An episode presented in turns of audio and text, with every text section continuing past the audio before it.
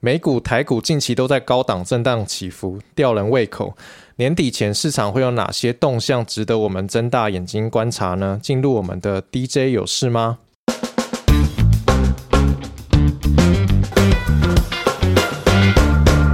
美股财报公布已经告一段落。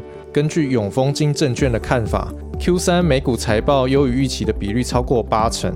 那这是显示呢，企业整体的获利表现依然强劲。其中呢，美国四大指数表现最强的就是费半，主要是最近很夯的 AI、电动车、元宇宙等等。那因为呢，半导体的晶片都是这些议题的主角嘛，一定都会用到半导体，所以呢，长期而言，晶片的需求要衰退并不容易。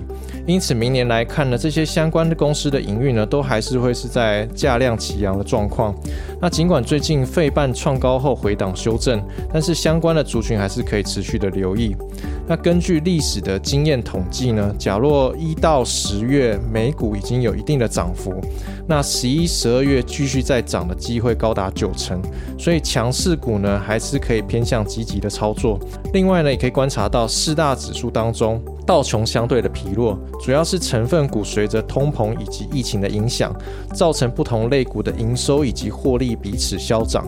那永丰金证券也认为呢，后续道琼有落后补涨的机会，并且也认为呢，未来四到八周对盘势影响比较大的，可能会是在油价，主要是今年是反盛阴年，偏冷取暖的需求可能会推升油价。若油价走升呢，一方面会加深市场对于通膨的预期。那另外一方面呢，有可能会排挤到美国的消费者的支出，冲击到实体经济，会让股市有出现回档的可能性。那回到台股，讲到油价呢，最近美国政府宣布将释放五千万桶的储油，不过这个是小于市场预期的，因此反而让啊油价呢短期有上涨。那线上的记者也观察到，目前市场上对于油价后市存在的正面的声音，可能涨到九十一百美元都有，但也传出呢十二月初的 OPEC Plus 会议要重新考虑增产。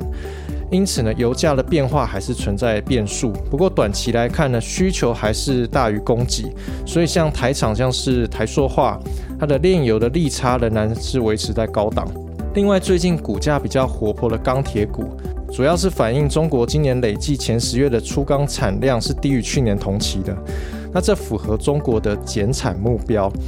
所以这代表未来两个月呢还有增产的扣打存在，那这带动了铁矿砂的价格开始逐底回升。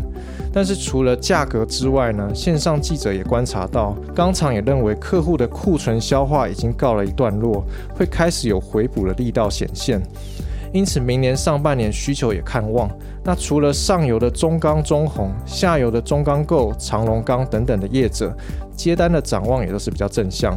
接下来帮大家快速整理下周重点产业的讯息啊，晶片大厂高通要举行技术高峰会，五 G 的旗舰晶片会正式亮相，那市场会拿它跟联发科的晶片做比较，那明年的五 G 市占率也还是会是热门的话题。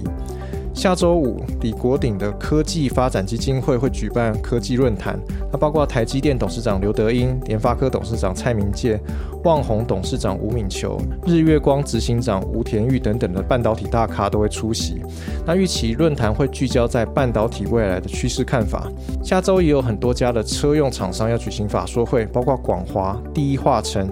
另外，做车用 ADAS 相关的欧特明也要举行新贵的法说会。